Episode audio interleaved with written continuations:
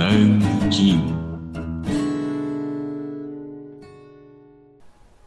Bom dia, boa tarde, boa noite, galera, boa noite, Galacta.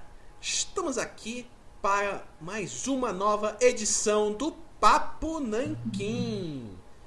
Eu sou o Yonami e hoje nós vamos trazer um tema super legal. Vamos abordar a cultura nacional, pelo menos faz parte da cultura nacional, né, cara? Nós estamos aqui para falar sobre HQs nacionais de respeito. E é claro, né? Vai ser um programa bem parecido com aquele que a gente fez da última vez, né? Personagem brasileiro de respeito, né, cara? E, velho, não apenas dos HQs nacionais, nós vamos falar das HQs que nós lemos quando nós éramos pequenos gazebos, né? Pequenos mancebos, aspirantes à profissão de desenhista. E nos influenciaram a chegar nessa profissão, a escolher essa profissão. E, velho, não é por nada não, mas, cara. Como eu sempre digo, principalmente valendo por essa profissão. Rapador é doce, mas não é mole não, cara. Não é verdade, Pedrosa? Com certeza, cara. Só queria fazer um adendo um pouco fora do tema. Como demora 30 segundos, né, gente? Cacete! Mas agora voltando, é isso aí, pessoal. A gente vai falar sobre cultura nacional, como nós aqui no nosso estúdio fortalecemos ela. Lembrando, nós vamos falar das obras de respeito, não só das mais famosas, disso e daquilo. Talvez a gente fale a respeito de materiais que vocês não conhecem, inclusive a intenção é essa, guiar vocês ao caminho da força. E para complementar aqui o nosso raciocínio, vou dar a palavra ao maior apoiador da cultura nacional que eu conheço, um bilionário investidor dos materiais brasileiros, inclusive é, o cara que recebeu um cheque bilionário dos grandes empresários nacionais, o Rafael aqui, o nosso bilionário artista. Muito obrigado, Pedrosa. Boa noite. Boa noite a todos vocês que são produtores, estão sempre produzindo conteúdo. Você que é produtivo, você que, que não é coach, mas deixaria um coach muito alegre, muito satisfeito do trabalho. É com você mesmo que estaremos falando hoje. Que importa não é se você de fato produz, mas você tem que parecer estar produzindo alguma coisa, já é o suficiente. É, e esse meu, meu sotaque não é tiração de sarro com nenhum tipo de pessoa, tá? Por favor, isso é a minha verdadeira voz quando estou tratando de negócios. E hoje vamos tratar de negócios aqui, vamos tratar de negócios brasileiros, negócios tupiniquins que merecem muito investimento. Eu, claro, sendo bilionário, já investi uma porcentagem significativa do meu patrimônio equivalente a 0,000000298%, uh, o que tem tido grandes, grandes uh, resultados aí no mercado brasileiro de quadrinhos e de histórias. E vou continuar investindo uma porcentagem similar da minha atenção hoje, aqui ao vivo. É, então fiquem atentos aí. Lembrando, importante não é ser aparecer. Hoje nós estamos com um ilustre convidado, um cara que também é artista, como eu, como você, como nós, né?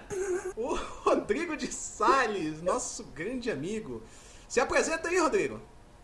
E aí, gente, beleza? Aqui é o Rodrigo de Sales, o antigo vulto vermelho dos podcasts antigos lá de 2010. Eu hoje dedicando praticamente 100% ao desenho e mechas, Gundams e, coisa, e coisas do tipo. E vamos aí tocar ideias sobre esse mundo enfadonho dos quadrinhos nacionais. Bom, pessoal, é isso aí. Vamos falar sobre a HQ Nacional, né?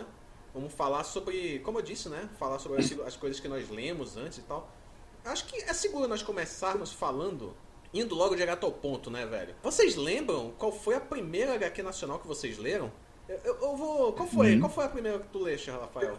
Tenho uma dúvida. Eu li, uma, eu li um quadrinho antigo e eu não sei se é brasileiro. Eu nunca procurei saber chama Diabolique.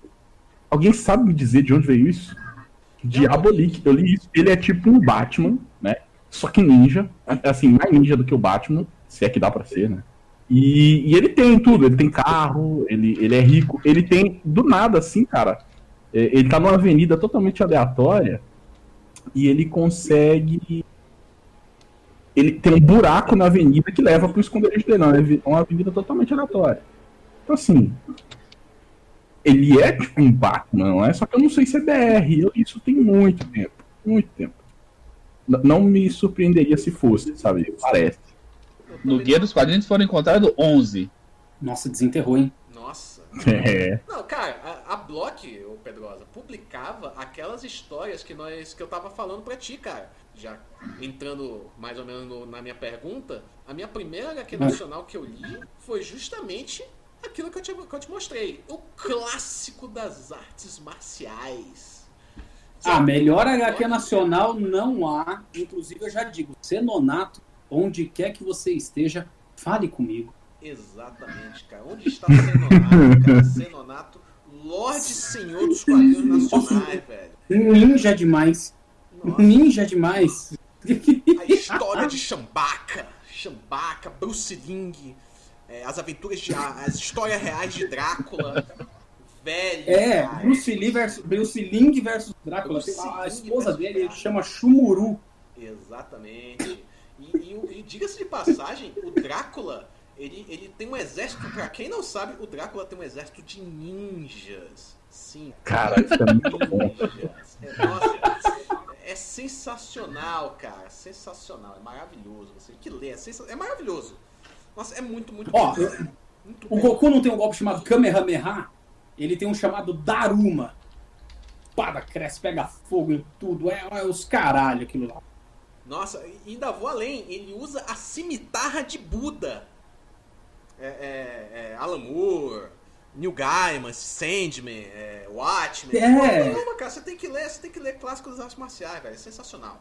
Sensacional. Cara, minha primeira, minha primeira HQ nacional, por incrível que pareça, na infância, não foi Maurício de Souza. Eu fui. Eu, eu- fui ler. eu- eu- na verdade, meu primeiro gibi do Maurício de Souza foi de eu ficar enchendo o saco da minha mãe falando: compra gibi pra mim, compra gibi pra mim. E aí ela trouxe do Maurício de Souza porque era a referência que ela tinha. Mas um dia, meu pai estava numa reunião específica aí, eu estava esperando ele numa sala. Só tinha a revista Veja. E eu folheando as revistas Veja que tinha lá, eu encontrei um negócio que me chamou muito a atenção, que era um exemplar da turma do Pererê do Ziraldo. E aquilo era maravilhoso. Turma do Pererê do Ziraldo era maravilhoso, assim, a arte era muito boa, o texto era muito bom. É, o antigo, viu? Os trabalhos antigos do Ziraldo, né, que tem aquele processo artesanal, é muito bom. Depois que veio o digital, eu sinto uma certa preguiça na produção do estúdio dele lá. Mas a- a- aquilo era fenomenal, a sequência, as piadas, as cores, as edições. Teve aí a questão do- da, da ditadura militar e tudo mais. Aí o editor parou de publicar. Num documentário que o meu professor me passou, diz que se não tivesse ocorrido esse tipo de, de, can- eh, de cancelamento do- da edição, facilmente hoje o Pererê seria um tintim no Brasil. Aí quando parou o Pererê, que ele foi lá, virou militante, fez o pasquinho, os caralho a quatro. Mas diz que o Pererê era assim uma, uma maravilha, meu. Então você teria um outro cenário. E afetou muito o mercado nacional a questão de distribuição. Quando deixa de ser trens e caminhões distribuindo insumos pelo país e passa a ser só caminhão via estrada. Isso foi um golpe no, no mercado editorial nacional que o Brasil nunca mais se recuperou. Mas eu falei esse monte de coisa só para dizer, minha primeira HQ nacional foi o Pererê e eu respeito muito a obra do Pererê. Eu tenho minhas críticas ao Ziraldo, especificamente críticas pontuais, que não vou entrar no mérito aqui porque não é o tema, mas inegavelmente Pererê é uma obra de respeito. É bom tu comentar esse tipo de coisa, quem tá ouvindo a gente aqui, né? A respeito desse tipo de situação, porque a galera, assim, apesar dos pesares, né? A galera acha que é, a censura, tudo, só isso que influencia no, no, no, no- no- editorial, no mercado editorial, mas esquece que, tipo, velho, a HQ ela é distribuída, a HQ ela precisa ser, ser impressa. Isso a gente tá falando HQ clássica, né? Tradicional, né? Se você não tem uma, uma boa gráfica, sua HQ não vai, não vai ter uma boa qualidade. Se você não tem uma, uma forma de, de você distribuir isso é, através de. em- antigamente, né, no caso, bancas de revistas e, e comic shops e por aí vai, ela não tem como chegar no teu público. Né? Hoje com a internet você tem a webcomic, é muito mais fácil você fazer ela chegar no, na galera, né, cara? Nos leitores. Ah, sim, sem dúvida. Né? Isso que a gente está falando é anos 50, anos 60, sabe? É... Não, não, não tinha um cenário de internet, distribuição era muito mais difícil você não tinha nenhuma comunicação difundida. Era telefone, telefone era pulso caro e o processo era puramente editorial. Essa quebra né, da, da distribuição de insumo via trilho de trem não afetou só o mercado editorial, afetou outros, mas como a gente está falando de. Como nós somos desenhistas, é o mercado que a gente atua, então é, a gente tem é, propriedade para falar exatamente disso, né? Porque hoje com a internet tudo bem, você tem toda uma forma de se virar, mas a gente não, não, não pegou a internet e rede social, a gente viu a internet nascer, a internet evoluir, depois vir rede social. Para os desenhistas da nossa geração, esse problema chegou a afetar. E os que vieram antes da gente também, muito mais. E qual foi a tua primeira experiência aí, ô, Rodrigo? A primeira HQ que tu, nacional que tu leste, tu disse, assim, pô, cara, tem gente no Brasil que também faz isso, saca? Então, eu até fiquei com vergonha agora, porque eu comecei com Maurício de Souza. Mas eu comecei na, é, assim, ali na década de 90. É, eu, morava, eu morava num quintal em que meus pais não, não, gostavam muito que saísse para brincar com a molecada, tá? para não ter mais influências. Então eles faziam de tudo pra gente, na medida do possível, né? Pra gente ficar em casa. Então, fez aquela assinatura básica, né, da, do gibis da Turma da Mônica. E chegava, é, é aquela época que as assinaturas chegavam antes da banca, né? Chegava em casa antes do que chegar na banca. Então, eu tinha. Chegava em primeira mão pra, pra gente assistir, é, é, ler a, a, as HQs. E durante uns dois anos, mais ou menos, eu, eu consumi, assim, Turma da Mônica mês a mês. Aí começou a aparecer ali o, o Seninha depois, apareceu o, o gibi do, do Chaves, do Chapolin também, que eu comprei algumas poucas edições ali logo no começo. Nossa, era muito da hora. E, e assim, ali eu, eu, eu, vi que, tipo, cara, que legal isso, contar a história, é aquele lance, né? Ser uma, um jovem mancebo, tá ali, querendo querendo eh, entender se dá para viver de desenho, você tá começando a desenhar mal e porcamente, mas tá ali.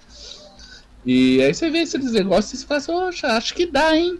Mas como é que faz? O, o, e aí... Diga-se de passagem, essas histórias produzidas aqui, né, o Rodrigo, do Chaves, né? A história produzida Sim. aqui no Brasil mesmo, né? De que nem anos 90 também tinha a história do Zé Carioca, que também era feita aqui, cara. E era muito show de bola. Exato. Né? Muito show de bola. Acho que as melhores histórias da Carioca que eu li eram justamente essas que eram produzidas aqui, cara. Era sensacional, era maravilhoso. Eu, eu não sei em falar... que década, Paulo, mas até Marvel foi produzido no Brasil. Na época que a editora Abril comprou direito autoral. Fez História e Quarteto Fantástico, se eu não me engano. O camarada meu lá do, do, do Sad Heaven, ele chegou a conversar com o cara que desenhava o Zé Carioca, que fez toda a reformulação, a formulação do, do Zé Carioca, se eu não me engano é Gaiara, se eu não me engano. Que ele não, faleceu ali no. no... Ah, acho que eu tô confundindo. Ele fez aquela. aqueles gibis da, da manchete. A Turma do Arrepio. Uhum. A, a coisa naquela linha. E que, o, e o cara, assim, o cara colocava a mão, vendia pra caramba. Vendia na casa assim dos 300 mil exemplares, assim, sabe? Coisa que hoje é impossível de se conceber. Nossa, a nível de, é a nível de Brasil era. É um excelente marqueteiro, né, velho? Se pá.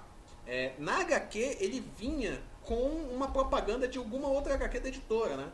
Como a gente vê, é que é Exatamente. bem comum hoje, né? Que é bem como hoje. Aí você citou a Turma do Arrepio, Seninha, né?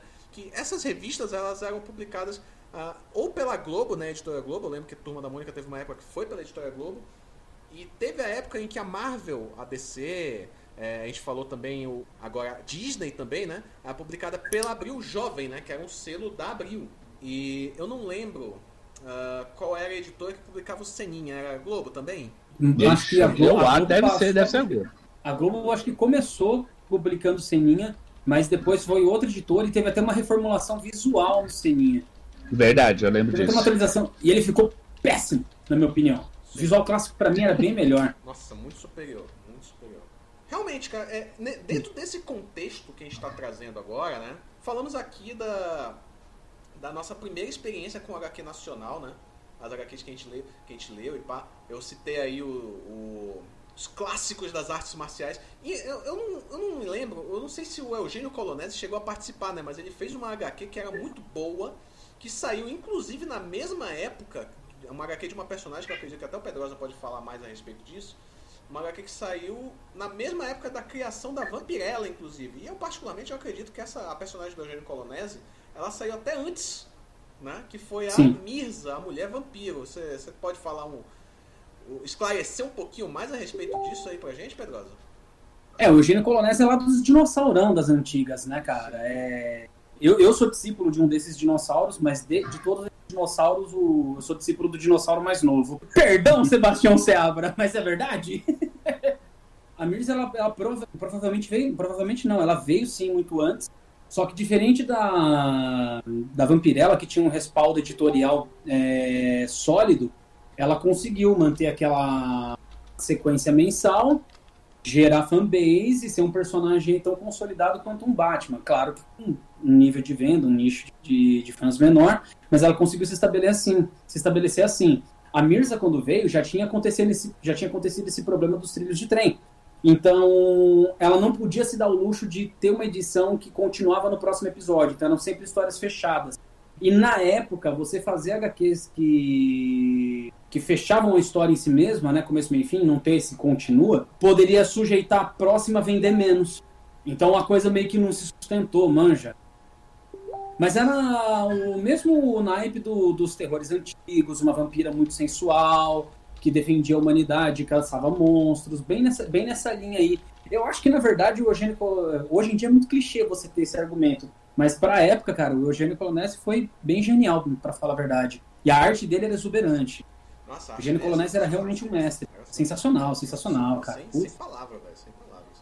O cara mandava muito bem. Eu lembro. É, isso é um outro tópico que a gente vai citar, inclusive. É, mais pra frente, né? A gente vai chegar lá. A respeito daquelas revistas de aprenda a desenhar quadrinhos, né? Aprenda a desenhar anatomia. Inclusive tinham essas do Eugênio Colonese, né? A respeito do Mozart Couto, né?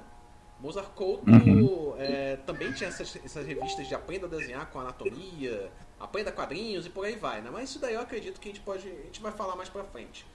É, a gente tinha outras revistas, né, inclusive, é, além dessas, né, como o clássico das artes marciais, você tinha histórias de terror, né, que vinha dessa vibe dos anos, anos 70, anos 60, né, que pegava muito do. que tinha muita. Tinha as histórias também do, do, do, do Zé do Caixão, né? Que pegava. Eu sempre costumo dizer que o, os quadrinhos ele anda de mão dada com o cinema. Não sei, é, não sei se eu tô falando merda aqui. Não sei se vocês concordam isso com, com o que eu tô falando aqui. Vocês concordam com isso também? Nas Américas eu acho que faz sentido. Japão e é. China não tem propriedade para dizer, sabe? Mas eu acho que Europa não é bem assim. Eu acho que são artes distintas. Latina, assim, sabe? México me parece mesmo que, o, que a história dos quadrinhos daquele local é meio parecido com a história do cinema. Ainda que as HQs americanas, editoriais, não estão com essa bola toda, não. A nível de venda, não. Sabe esses 300 mil exemplares que vendeu lá nas antigas tal? O Homem-Aranha não vende. Olhando hoje para o histórico, dá bem essa impressão mesmo de que os dois caminhavam bem parecidos mesmo. Principalmente o cinema trash eh, nacional aqui, e as HQs de terror e tal. Elas parecem ter uma, um alinhamento aí. Mas eu não, eu não, não posso confirmar. É, que meio que no mesmo período, né, quando a única produtora de cinema que o Brasil teve, que agora não recordo o nome, né, fechou as portas e virou só aquela, aquele cine indie da boca do lixo, enquanto era só porno chanchada, umas histórias bem estapafurde, assim, a HQ foi pro mesmo caminho, né, cara? Era só HQ de putaria. Ainda tá aí minha primeira HQ brasileira. É, não valia pornô. não tava sabendo. Sempre vale, né, cara? Quem disse que isso fica de fora. Principalmente as desenhadas pelo Eugênio Colonese, né? Lorde Senhor da, da putaria aí, né, velho? Mas... Mas, cara, as histórias pornográficas do Eugênio Colonese também tinha história, mano. Ele Exatamente. se preocupava com o roteiro. Foi por isso que tinha gênio no nome dele. Olha aí. É que deve ser muito chato desenhar história sem história. Com certeza, né? A gente já viu que É, cara. Uma vez, uma vez eu era aluno, tava naquela fase, né, aluno, né, discípulo de quadrinhos, e o Seabra tava com uma HQ quase pronta, né, meu? Ele botou meia dúzia de cena de sacanagem e mandou pra editora, que eu não vou citar nomes aqui, senão vai dar rolo. E tinha uma tremenda de uma história lá. Aí o cara viu, o editor falou assim: Meu, a gente arrancou tal página, tal página, tal página, tal trecho, porque tem que ter mais putaria. O cara ficou puto. essa história de putaria do Eugênio Colonés ainda tinha um enredo, né, cara? E ele era muito preocupado Aí ele começou a desenhar putaria, e uma hora desenhava loira, outra hora desenhava morena, eu falei ah, onde que essa daqui se encaixa? Bota aí! O cara mandou putaria, vou dar putaria pra ele. Ele não pediu coerência de sequência, e pá, desenhou um monte de putaria aleatória. Virou pro editor e falou, encaixa aí, toma, filha é meu. Nossa. E saiu publicado. Aliás, cara, histórias desse tipo eu tenho algumas aí, mas. Segue o barco. Então, além do Eugênio Colonese, a gente também tinha o Daniel Azulay, né? O saudoso Daniel Azulay aí, né? Ele partiu agora no ano passado, Uhum. infelizmente, com a Covid-19 aí, pá. Anos 90, né? Acho que anos 80 também, né? Já tinha essas revistas. Eu vou citar aquelas revistas tipo Heróis da TV, né? Que eram produzidas aqui, né? Tipo a revista do Jaspion, tinha a revista de, do Kamen Rider, tinha a participação aí do Watson Portela, né? Também. Teve participação Sim, Isso é bem pouco. Sim, ele bem Eu, pouco. eu cheguei a ver isso daí depois de. Não na época, um pouco depois. E dá uma vergonha. Olha só, né? Ah, Mas eu até entendo que assim, é uma coisa complicada, porque quando foi feito, o videocassete não era popular. Sim. Então os caras não conseguiam gravar o, o, o episódio e dar uns pause na- nas roupas do, pra, pra ver a armadura dos caras, pra tentar reproduzir. Era de cabeça. Aí você, quando você tá folheando ali ah, os, os quadrinhos, você vê realmente que os caras fizeram tudo de cabeça. Porque na época assim, não tinha umas revistas especializadas em cultura pop. Isso foi vindo depois, meio que no mesmo tempo, assim. Saiu uma matéria no Jaspion numa Contigo, por exemplo, com uma fotinha dele desse tamanho. É, e os caras fazer do limão limonada. Era complicado Isso. mesmo. O que você falou é verdade. Mas então, a- além disso, né, a gente tinha essas revistas, né? E nessa mesma época, né, anos 90, final dos anos 80, você tinha muita adaptação. Aí, aí foi quando eu acredito que teve meio que. Aí eu, já é uma opinião minha, pessoal, não tô dizendo que isso é um fato. Foi quando eu acredito que os, os quadrinhos nacionais eles meio que entraram numa certa decadência, porque você. Acho que alguém deve ter falado ali no meio do, dos famosos, né? Ah, por que, que a gente não faz adaptação de quadrinhos? Tá todo mundo fazendo e tal. É o personagem bonitinho e tal. Aí você tinha quadrinho de New Kids on the Block, Leandro Leonardo. Aí você tinha o Faustão. João Bidu, Faustão, Malandro, Xuxa, Angélica, velho, todo mundo tinha quadrinhos, cara. Gugu tinha, cara. Gugu tinha quadrinhos, cara. E fez Nossa. crossover com a Xuxa. Gugu, Angélica, Xuxa. Isso, cara, nossa. É- é- Quadrinho do Faustão. Sim, Sérgio Malandro e por aí vai, cara. Assim, é, isso meio que, de certa forma, né? Eu não sei, eu não tô querendo me colocar como, ah, que quadrinho é uma coisa é, de intelectual e pá e tal. Mas, velho, meio que banalizou os quadrinhos, saca? Porque todo mundo. Tinha quadrinho de tudo, de todo mundo. Você banalizou. Você não investia em personagem, você investia em celebridade, fazia dinheiro ali na hora, quando vendia mais parado e boa. Exatamente. A caixa tava cheia. É. Só que não chegou no Aconteceu mercado. isso. Aconteceu isso recentemente com os livros de youtubers aí. E agora todo mundo odeia livros, olha aí. É, Ai, ai, ai. É por isso que eu não leio livro. Cara, Por isso, que eu parei, por isso que eu parei de ler, né? Eu prefiro ver figuras. É, os youtubers começaram a escrever, eu parei de ler. cara, sabe o que, que essa frase aí me lembrou, cara? Foi um dia muito engraçado. A gente tava vendo o último episódio de Game of Thrones. Vai um pouquinho de spoiler aí, tá? E aí rola lá no, no final da Brienne, tá lendo uma. Lendo o texto, né, da história de Westeros que foi escrito lá, eu acho que pelo, pelo Tyrion, sei lá. Aí ela tá lendo assim, aí alguém, a gente tava assistindo a galera, aí alguém comentou assim pelo áudio. Pô, então, ela não é analfabeta na história? Eu falei, não, ela tá só vendo as figuras. Aí o que, que aconteceu, né, cara? Nisso aí veio uma coisa, no mea- já meados dos anos 90, né, depois da febre que foi os Cavaleiros, né? Cavaleiros do Zodíaco e tal. Que teve a febre de mangá, né, velho? A galera, todo mundo que- queria ler mangá. Que... Aí surgiram revistas como Herói, é, aquela Herói do Futuro também e tal. Eu sei que a Herói durou um tempão, né, cara? O que? Mais de. Chegou a, ser, a chegar numa- no número 100? Não me lembro. Não lembro acho que até passou, viu? Acho que Teve uma né? época. Teve uma época que eles conseguiam lançar, não sei como, lançar semanal. Que era a época do que estavam falando sobre os Cavaleiros, aquela saga de Hades, como não tinha. Não- naquela época não havia perspectiva nenhuma de vir mangá pro Brasil. E os caras começaram a, a- a descrever cena por cena e lançava semanalmente aquela, aquela coisa. Olha aí. Por que, que a Herói nunca se preocupou em, no fim da revista, é, colocar quadrinhos de personagens autorais de quatro a seis páginas para começar? Cara, Porque eu acho que- convenhamos, o concorrente da Herói fez isso. A Herói do Futuro fez isso. Acho que saiu umas duas ou três edições Então, que eles fizeram uma história chamada Os Guardiões do Universo, se eu não me engano. Que eram os caras com armadura, tá certo, que era tipo, eles chamavam de os Cavaleiros Brasileiros, saca? Os caras usavam uma armadura, enfrentavam os malucos lá, uns alienígenas e tal. Quando veio essas revistas, né, tipo a Herói, depois veio a Animax e pá, aí eu me lembro, isso daqui eu já tô contando uma história de segunda mão, né, com uma galera com quem eu convivi, que foi a galera da Hypercomics, cara. Que aí já tinha produção de fanzine, né? De quadrinhos, de fanzine, né? E tal, pá. E eu me lembro que eu- o Vicente me me conta essa história até hoje. Que uma- ele mandava os quadrinhos da Hyper, o fanzine da Hypercomics para Animax, né? O editor, o editor era o Sérgio Peixoto. E acredito que foi o editor-chefe, né? Que viu, o- acho que era da editora Magnum na época, viu o fanzine da Hypercomics em cima da mesa do Peixoto achou sensacional, né? E ele, pra quem conhece, assim, pessoal, eu, eu garanto pra vocês, o fanzine raiz roots da Hypercomics é um pouquinho diferente do que saiu na banca. Saca? É tão bom quanto, se não for melhor, mas cara, o que saiu pra banca foi maravilhoso, velho. Então, aí começou, assim começou a Hypercomics, né? O Peixoto entrou em contato com o Vicente, pai e tal.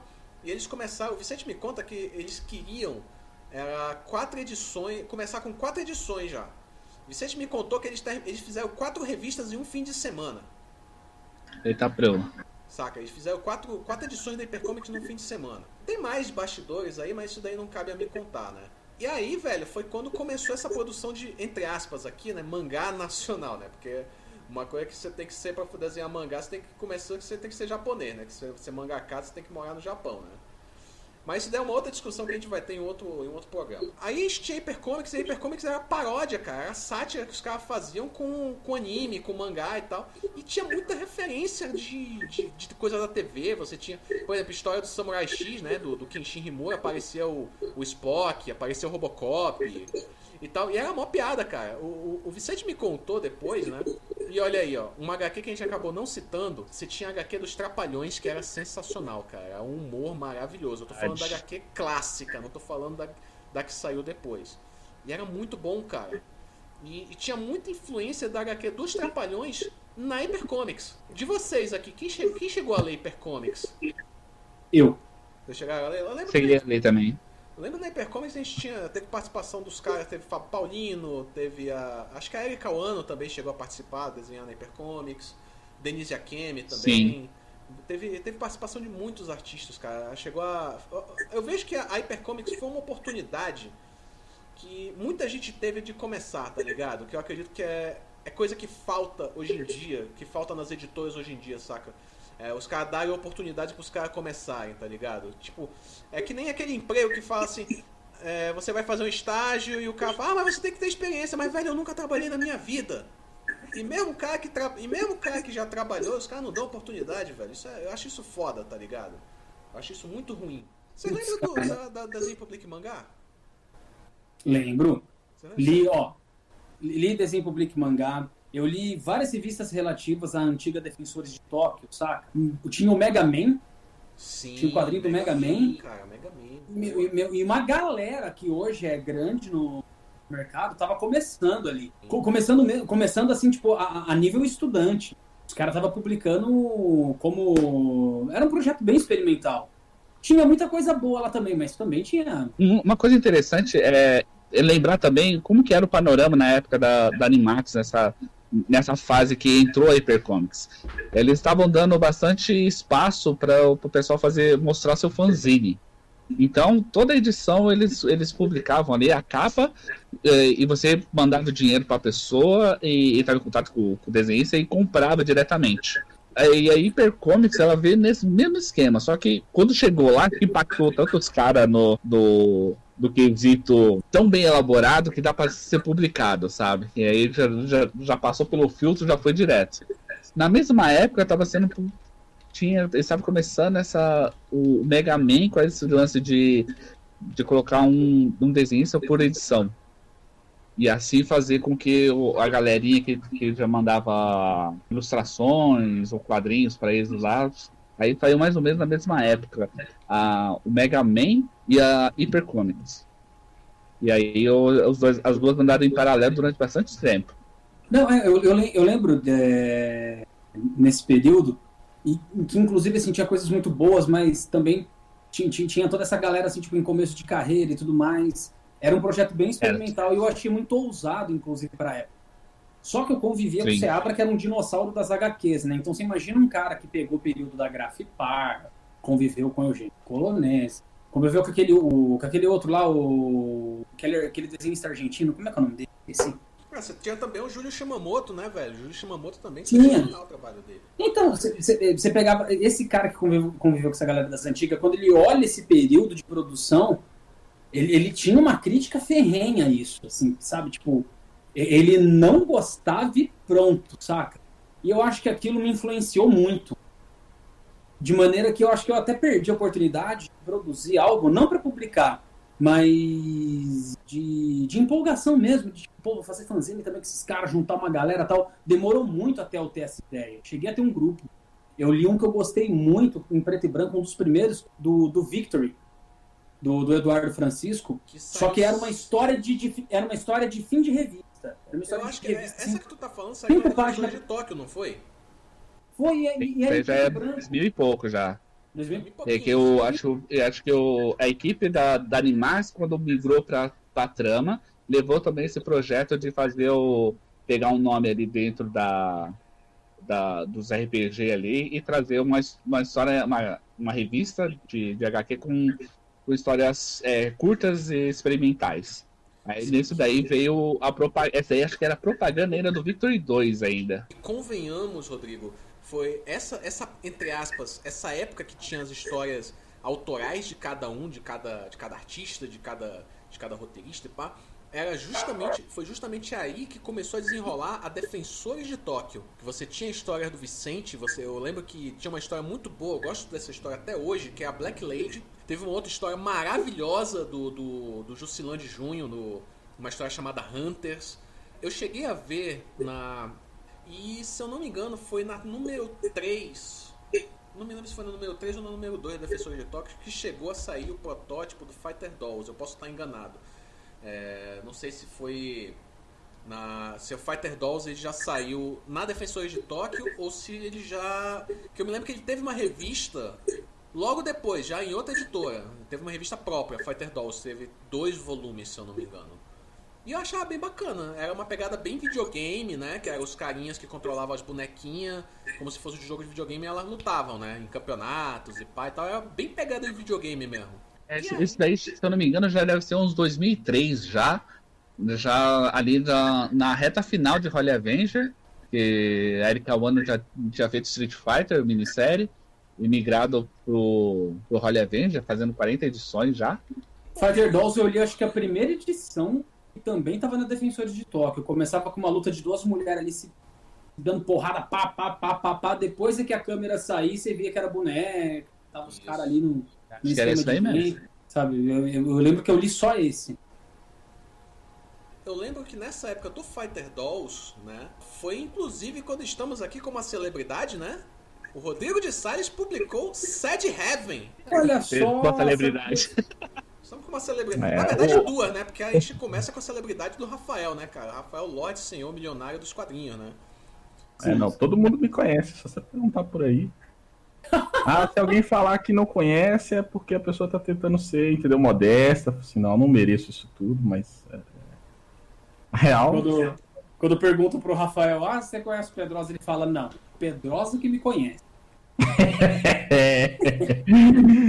Então, o, o Sad Heaven é, é aquela coisa. Né? Surgiu como, como fanzine. A gente ia muito numa, numa loja de, de mangá que tinha aqui na Paulista, chamada Animangá. Foi feito muita propaganda pela, pela Animax e a galera se juntava lá. E lá nessa, né, nessa loja eu conheci o Diógenes Daniel, que morava, que era praticamente vizinho de, ah, na mesma cidade que eu. Morava na, a gente morava na mesma cidade, mas nunca tinha se visto. Mas foi conhecer lá em São Paulo. Pra... Aí ele viu que eu desenhava, se empolgou, falou assim: vamos fazer alguma coisa? Vamos fazer? Era, isso era 2000, era meio 2000. E a gente pegou e se juntou a fazer o fanzine. E a gente pegou assim, fez rapidinho o fanzine para aproveitar Anime com 2000. não tinha nada de arte style que a gente tem hoje. A gente pegou e imprimiu umas, umas 100 cópias do, do, do gibizinho, saía e oferecendo para as pessoas: Ó, oh, quer comprar? Ó, oh, dá uma folhadinha. Dá... E uma das histórias era Sad Heavy versão na policial. Mão, na mão direta, assim? Na mão direta. Guerrilha, hein? A gente. Guerrilha, velho. Liga na história desse guerreiro que é o Rodrigo aqui. Olha aí. Fala. Que a gente vendeu até consideravelmente bem pra, pra época, né? Que ninguém conhecia a gente, principalmente, porque a gente nunca tinha aparecido em lugar nenhum. E o, e o Sad Heavy, ele começou ali, só que era uma versão totalmente diferente, que era uma versão, uma história policial. Que não tinha nada a ver com que, o com o que foi publicado, né? E aí, assim, isso era 2000, quando virou 2001, a gente conversou com a Nani, e juntou um, é, juntou um grupinho para ah, vamos, vamos fazer um projeto tá, e resolvemos reformular o que a gente tinha, que era o Sad Heaven, e passar para a Dani desenhar. E ela fizemos todos os concept art, fizemos, montamos todas as histórias, backgrounds, caramba, quatro. Mas a gente pegou, elaborou tudo tal, e começou a mostrar em alguns, em alguns lugares, né? Tanto que a gente chegou a fazer uma, uma história curta, assim, tipo, pra, até para até pra testar o traço da Nani, uma história de seis páginas. E aí a gente foi mostrar. o Diógenes levou no, naquela. na editora chamada Camargo e Moraes. O cara, o editor na época, olhou, gostou, falou assim: quero, pode trazer. Aí a gente, pera, mas a gente só tem seis páginas. Se vê, já, já traz e traz colorido. Mano, a gente pegou as seis páginas, rolou um, um, um conteúdo para fechar 32 e, e foi fazendo assim desesperado para fechar a, a, história. Foi aí que eu, que eu, foi uma época meio tensa, assim, que foi onde eu aprendi a, a, a diagramar quadrinho, a letreirar quadrinho, tudo de última hora, assim. Foi, foi bem. E é uma época que eu acho bem, bem empolgante, vou te falar. E aí a gente conseguiu. O nacional desenrola assim, cara. Nem logo a gente tinha. Caramba. Pra, pra revista. E a gente conseguiu publicar a primeira, já, já emendou a segunda, tava indo bem já. A segunda chegou a ser publicada, e aí na, na terceira estava em produção. Chegamos a entregar a terceira, como pago e tudo. Mas a editora sofreu um processo porque ela estava publicando aquele lance do do Tolkien, é, acho que sem permissão, coisa do tipo. E aí, aí eu não sei exatamente qual foi o rolo, sei que assim, caiu todas as, as revistas ao mesmo tempo. Nenhuma mais seria publicada. Cara, eu me lembro também que nessa época, a gente falou ali no ano 90 e tal, pá, mas nessa mesma época saía muito também. A Editora Scala publicava muita coisa também, né, velho? Eu não lembro se foi nessa época já, 2000 e pouquinho e tal, se, eles, se era a republicação que eles estavam fazendo de encalhe ou coisa assim, mas rolava muito aquela desenho public mangá que a gente falou agora há pouco. Que era também é uma, é uma, meio que uma oportunidade, né? Meio uma porta para muito artista, muitos artistas. Tipo, ah, vamos, manda seu material pra gente, que a gente publica, pá e tal. E tinha um prêmio, se eu não me engano, né? Eles ofereciam alguma coisa, não sei, posso estar falando besteira. É, é. Acho que fosse publicar, é, continuar a publicação, coisa do tipo. Aí, eu lembro eu que na, bastante nessa, na, na Desenho Public Mangá, eu cheguei a ver uma HQ, depois eu, depois eu fiquei sabendo que era dela, né? Que ela que me contou, né? A minha mentora, Amélia Ru, porra, hoje ela desenha é, Bible 2, desenhou Vingadores, é, Motoqueiro Fantasma, essas paradas. E tinha uma história lá que era do ninja, né? Que era um ninja que ia ajudar um casal a reatar um namoro, pai e tal. E era mó legal, saca? Era uma, tinha, uma, tinha muita referência, sei lá, a Bastard, referência, qual era? Jiraya, essas paradas que a gente conhecia. Isso que é legal, né? Que é uma, um debate que a gente sempre tem aqui, né? Eu e o Pedroso, a gente aqui no Papo Nanquim, que é a respeito da HQ honesta. Tá ligado? O que, que é você fazer uma HQ honesta, cara? É você colocar o que você gosta, tá ligado? A referência que não é forçada. Saca? E o bagulho sai e se desenrola assim naturalmente, tá ligado? Você não. Você quer passar uma mensagem bacana, pai e tal. Que hoje em dia, velho, eu não sei. É, não sei se vocês concordam, mas, cara, a galera não, não tá mais fazendo HQ para passar uma mensagem, sei lá, é de. Tipo, de entretenimento. Eles querem, velho, mili militar, fazer ativismo, não sei, cara. Acho isso muito chato. Acho isso, não, falar que nem no, no, dublagem, dublagem do Rio de Janeiro, lá, dublagem da, dos anos 80, do Tira da pesada, mó meleca isso, cara. Para. Quando não é assim, eles querem criar heróis do padrão americano mas travestido de cultura brasileira. O cara vai lá, faz um plástico do Capitão América ou do Superman, ou de qualquer coisa que seja norte-americana, uma estrutura norte-americana, mas pinta a roupa de verde e amarelo. Irmão. É, eu, eu acho isso complicado. Então, cara, não fica original. Cara, não vai conseguir fazer frente. Não vai entrar no imaginário popular. A melhor maneira de você trabalhar o imaginário popular é você se soltar, fazer o que você gosta, porque daí o seu imaginário entra em ação. O seu imaginário é parte do imaginário popular. Aí ficou honesto, entendeu? Você, antes de você querer se comprometer a uma ideia, sei lá, militar, cultura nacional, não sei o quê, você cria uma obra legal, saca? E eu, eu acho forçado isso. O Sad Heavy era uma mistura, um, um resgate mental que eu tentava fazer do Zillion com o que estava é, forte na época, que era o é, Trigon, aquele do veste do. Veste Stampede. Veste né? Stampede. É, aquele loirão lá.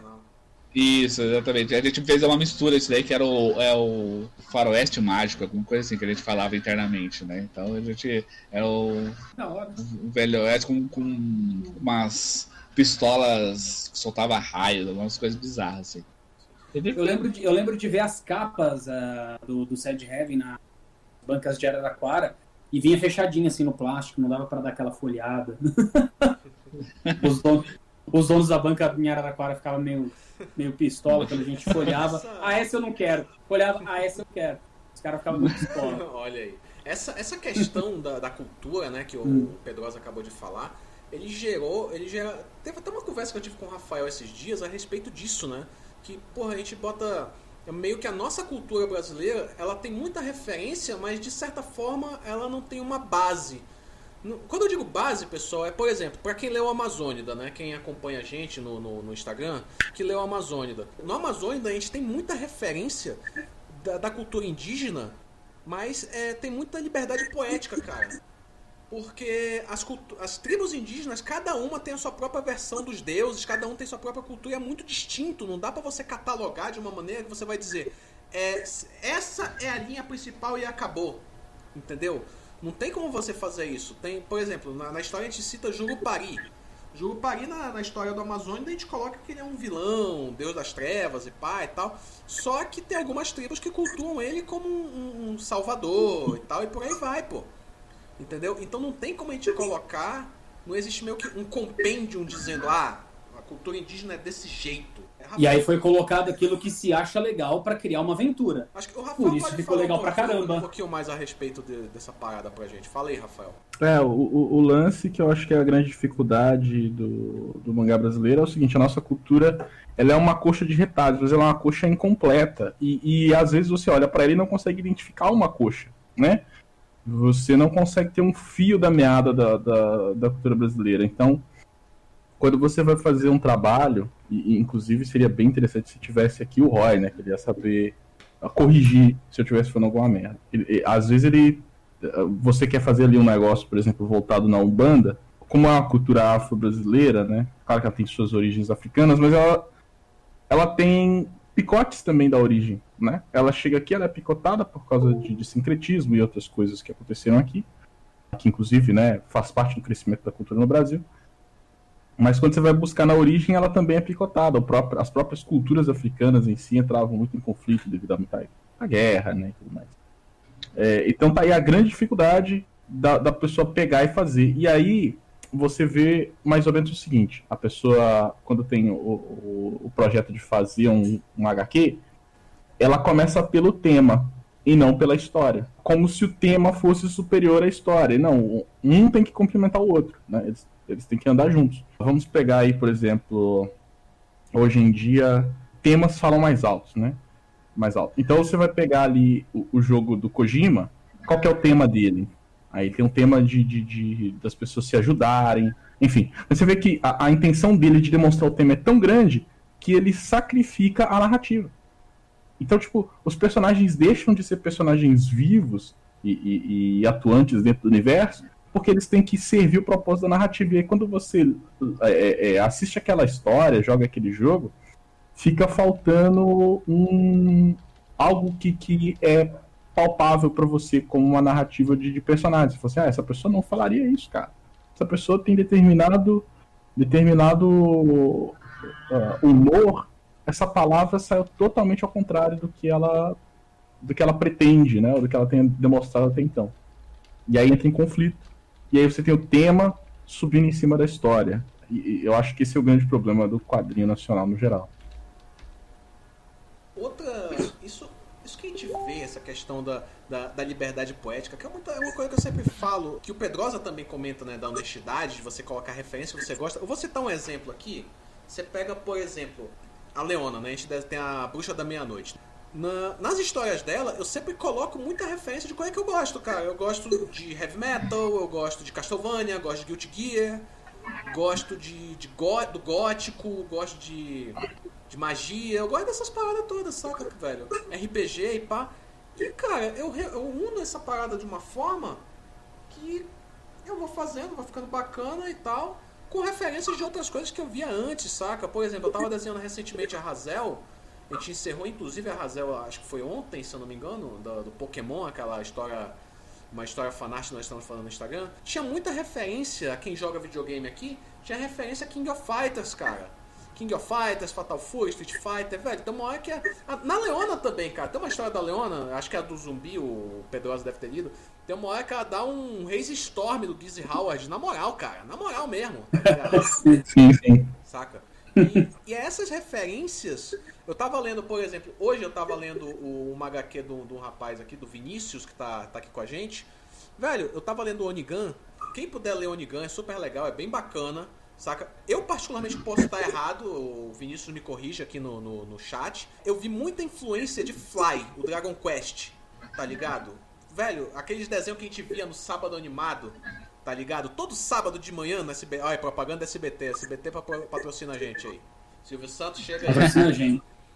Tem muita influência do Fly, tá ligado? Aí tem uma hora que o, Oni, o Onigan ele vai lutar com um bichão lá, né? Aí ele faz na. Meu irmão, ele faz na moral, assim, base do Ryu, cara, do, do Street Fighter Victor. Caralho, velho, é o Ryu, velho. Ele virou o Ryu aí, cara. Meu irmão, achei sensacional. Eu tava lendo, eu tava resgatando. Parece que eu tava vendo, eu tava. Eu tava no. Eu tava, tava. Sábado de manhã, eu tinha 12 anos assistindo sábado animado, tá ligado? Achei sensacional o Onigan, velho. Quem puder ler Onigan é, é sensacional, saca? Eu vou te explicar o resultado do erro de você não ser honesto. E eu vou ser muito prático usando exemplos que você colocou aqui. Vamos pegar a Leona e vamos pegar o Amazônia. Você está na, você tá na criação dos dois projetos. Você está na criação direta dos dois projetos. Aí a gente vai falar sobre cultura indígena. Cada uma tem uma forma, sabe? E em cada estado também tem outras tribos que cada tribo tem a sua forma. Se você fica é, datado, fechado, engessado naquilo, a leitura não rende, não sei o que, tal, tal, tal, tal, tal, tal, mas você faz uso da sua liberdade poética, cria uma obra sincera. O que, que vai acontecer? É uma obra que nasceu em Manaus, o cara de lá do sul do país vai ler e vai gostar, vai ficar bacana. Agora vamos começar um processo de engessamento aqui. Pega a Leona do jeito que ela é foi criado por você que é de Manaus, mas a gente tem que ter comprometimento brasileiro. Então, ao invés do cabelo dela ser solto, a gente vai botar umas tranças, a gente vai tirar a caveira e vai colocar, sei lá, palmeira lá. A faixa não vai ser vermelha, vai ser verde e amarelo, e você vai engessando. Você vai engessando. Você cria um negócio que você acha que é brasileiro, o brasileiro olha e não compra a ideia. Essa é, é a honestidade que eu tô falando. Deixa de, ser, deixa de ser um produto que você consome para se divertir e vira um, um produto que tá tentando te ensinar alguma coisa. E se você. E pseudo brasileiro, coisa... porque isso não é brasileiro. O brasileiro tem, tem milhões coisa de facetas. Esta é tomar lição de moral dentro do quadrinho ou, ou, do filme. Tanto é que esses Sim. filmes aí com lição de moral hoje em dia, tudo flopando, porque ninguém aguenta, cara. Sim, exatamente. É, é distância de politicagem. A Mulher entendeu? Maravilha aí, cara, final chato do cacete. Aliás, tá, mano, tem umas coisas forçadas naquele filme, né? Deus. É, é, a gente vai falar disso Segue. desses filmes em um outro momento, né? Mas enfim. Sim, sim, é, mas entendeu o que eu quero dizer, cara? A gente acha que tá criando uma parada nacional e não tá. Você tá criando uma parada engessada. Você vai criar uma parada nacional criando a sua parada. Você já é brasileiro. Ponto. Aliás, para não, pra não deixar assim? passar em branco aqui, tem que citar lá do, do, da época do desenho public mangá. Eu, acontece que eu possuo a primeira, e eu não podia deixar passar aqui, é, um artista que todo mundo esqueceu que existe, cara. Todo mundo esqueceu desse cara. Foi o primeiro mangaká brasileiro, Cláudio Seto. O cara fez, nessa época, ele publicou uma historinha chamada é, O Mapa do Tesouro. Está perdido por aí, eu tenho essa edição, né? Quem tem sabe e leu. Ah, mas esse cara ele era descendente de japonês ali, que viveu no Brasil por um tempo e depois ele voltou e, enfim, deixou de ser desenhista e mexer com outras coisas. Mas, teoricamente, né, até onde eu sei, o primeiro mangaka brasileiro e tá esquecido aí na mente das pessoas. Cláudio Seto, depois vocês procuram saber. Quase não existe material sobre ele. Até essa história em si é difícil de achar, porque só tá nessa, nessa edição da Desenho Public Mangá, que é a primeira. A primeira, né? Tô ligado, tô ligado. Tem até aquele Cyborg Zeta 7 também, uma parada assim, Isso. É? Eu sei. Tem, tem do Shimamoto também, que eu esqueci qual é o nome do, do, do quadrinho dele. Uma história de samurai, se eu não me engano, do Shimamoto. É, é bem isso que o Pedrosa falou, saca? É, quando eu criei a Leona, eu pensava nas referências, né? Aqui eu falei Guilty Gear, né? O Rafael e o Rodrigo já captaram na hora, tá ligado? Saca? A referência aquela parada uhum. meio aloprada, pai e tal, heavy metal. Cara, tá aí. A Leona, ela. ela a primeira vez que eu joguei Guilty Gear foi em 98, 99. E eu criei a Leona foi em 2000. Velho, tinha muita influência. Guilty Gear é basicamente isso. Porrada, heavy metal, magia e é isso aí, tá ligado? É uma, é uma muita. Tudo feito por uma pessoa só. Exatamente. Tudo feito por uma pessoa só.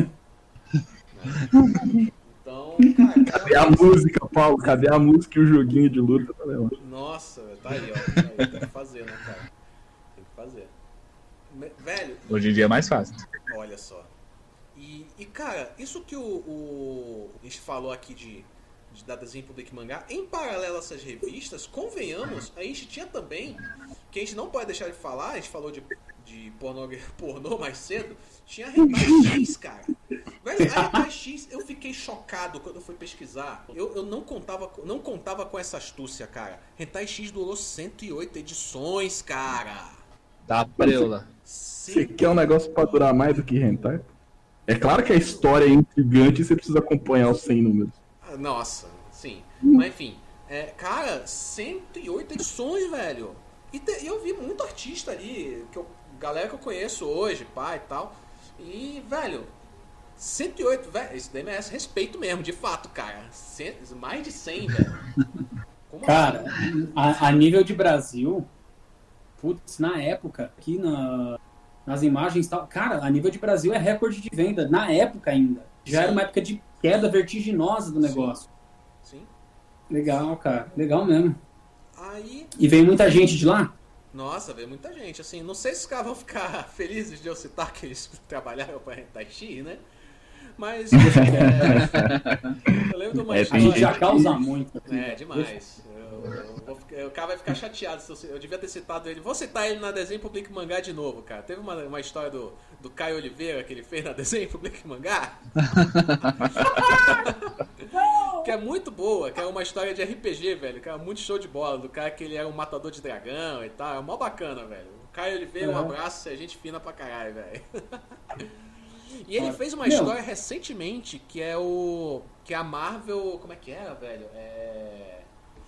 É a Marvel Hipster, cara. All Hipster Marvel, alguma coisa assim, velho. É sensacional, velho. É muito bom. O cara é o Lorde Senhor do humor, cara. Ele tem uma pegada muito João Vicente, assim, cara. É muito legal. Quem puder ler as histórias do material do, do Caio Oliveira aí, cola no cantinho do Caio, que é. E é, é isso mesmo. O Facebook fanpage dele, o Instagram é Cantinho do Caio. Dá uma olhadinha lá que é show de bola. Vou anotar aqui. Cara, Ó, cara, eu fui ver... dar uma olhada naquele negócio e eu morri de rir, cara. Ele fez, ele fez um, um faroeste caboclo com o Ceia, tá ligado? Não tinha medo tal João de Santo Ceia, né? Eu morri, cara. da hora. Não, é muito bom, velho. Você tem que ir lá e olhar isso. Muito bom. Você quer ver um que veio depois disso, mas começou no Independente? Depois é que veio aí a ficar mais famosão, cara. O Necronauta do Danilo Beruti. Olha aí. E tem muito disso que, dessa pega que a gente tá falando da honestidade. Ele não procurou fazer o cara verde e amarelo, o cara isso, o cara aquilo outro, o cara com tal ideologia. Não, é simplesmente um personagem que é assim. Ele é um herói da dimensão dos mortos, entendeu? Então você morreu, você vai passar daqui pro, pro, seu, pro seu além-vida.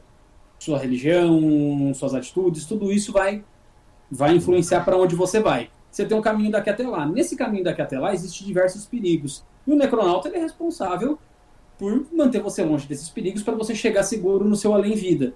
Olha que ideia bacana, mano. Nossa, É um herói de pós-morte. Então, então o cara tromba todos os, os grandes gênios e grandes medalhões do mal que já estão mortos, entendeu? Tem uma história que eu li que, que o Nikola Tesla era personagem lá, cara. Que acontece uns negócios muito bacana, cara. É uma arte maravilhosa. No começo, meu, nada de colorização, preto e brancão mesmo, do modo mais barato pra fazer. Começou no indie. Meu, um herói dos mortos, cara. É um super-herói nacional, cara, o Necronauta. Que da hora, cara. Muito bom. Muito bom. Mais antigo que isso, você tinha o quebra-queixo lá do Marcelo Campos. Um projeto experimental da hora pra caramba. Por quê? Porque Sim. os caras simplesmente jogaram suas ideias lá, fizeram. Não é sempre que você for honesto que vai sair uma obra-prima. Corre, corre risco de você errar. Mas se você se engessar, irmão, é certeza que você vai errar. Ah, sim. É Isso é certeza. verdade. Tem uma HQ que eu li há uns anos atrás, eu tô esperando a número 2 dessa HQ até hoje. O cara tem que produzir, né, Cris? Cris tá assistindo a gente, que eu sei.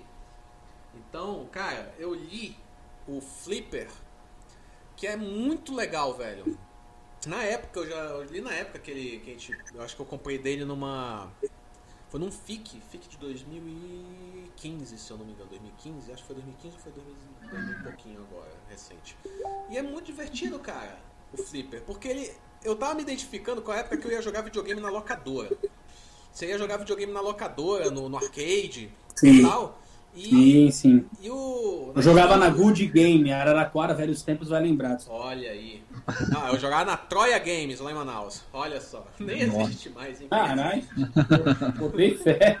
E a história é sobre isso. É um moleque que ele, pô, ele. Tem uma hora que ele sai da escola.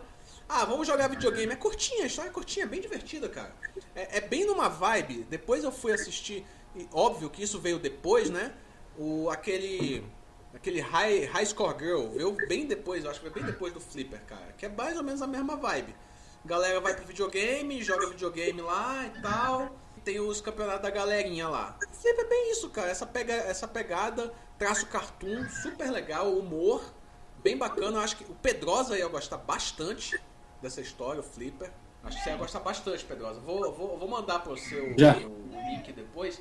E tem uma outra história que é do, do outro camarada meu, o Dal Galo. Velho, ele tem uma história chamada Quack Ranger. Ele tem um estilo cartoon tão bacana, velho, que eu acho que tu ia curtir bastante, Pedrosa. Quack Ranger. É quatro. É o pato, é o pato Ah. gigante?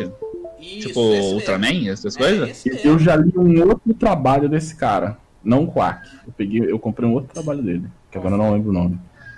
Não lembro o nome. Mas não é o Quack, é um outro. Quack Ranger é show de bola, velho. Achei sensacional. Tá dando uma lida aqui. É Tá que vendo? tem um Quack e tem o Quack Ranger. Isso. O Quack também é bem bacana. Que é do, do Kaji, não é? Do Sim. Kaji Pato. Isso. Ah. Exatamente. Isso. Esse cara mesmo. O cara manda bem. E, e o Quack do, do. Tanto que convenhamos, os caras têm referências diferentes, né? O, o, o Kaji, ele tem uma pegada One Piece, meio Dragon Ball clássico, né?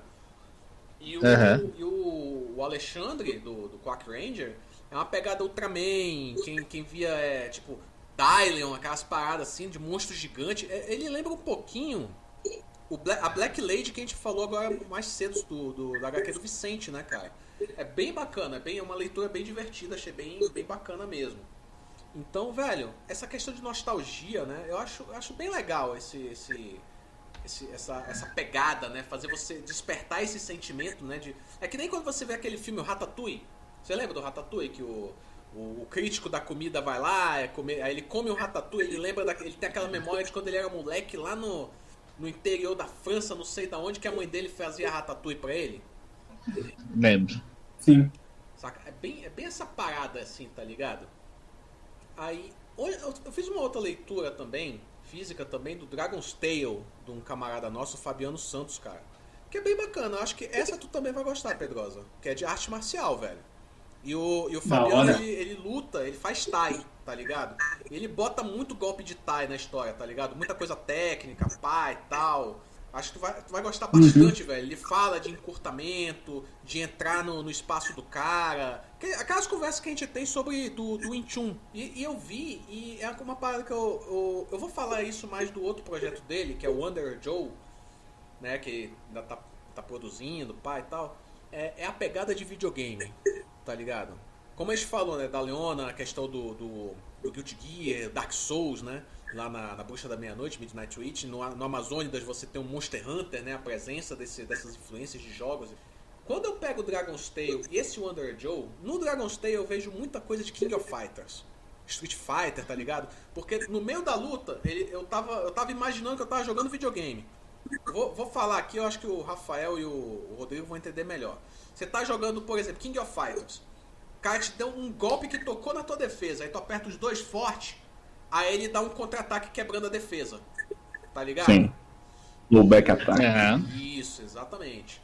Counter. O counter, tem muita essa parada, ele fala muito de, Ele usa muita linguagem de videogame. Ah, vou dar um counter, vou dar um golpe tal, não sei o que. Aí tem uma esquiva, tem uma entrada, tem uma finta, tem não sei. Velho, é bem divertido, velho. É sensacional. Quando eu peguei o Wonder Joe, que eu fui dar uma olhada, velho, aquilo ali me lembrou, já voltei assim de novo anos 90. Quando eu jogava Breath of, Breath of Fire. Você já jogava Breath of Fire? Um, dois, três, quatro, aquele do, do Ryu, do Não, não joguei, cara.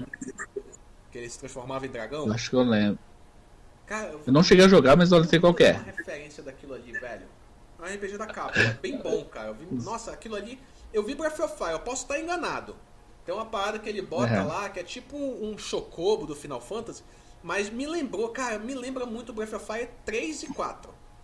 Saca? Que no Breath of Fire você tinha o Ryu, que era o garoto dragão e pá.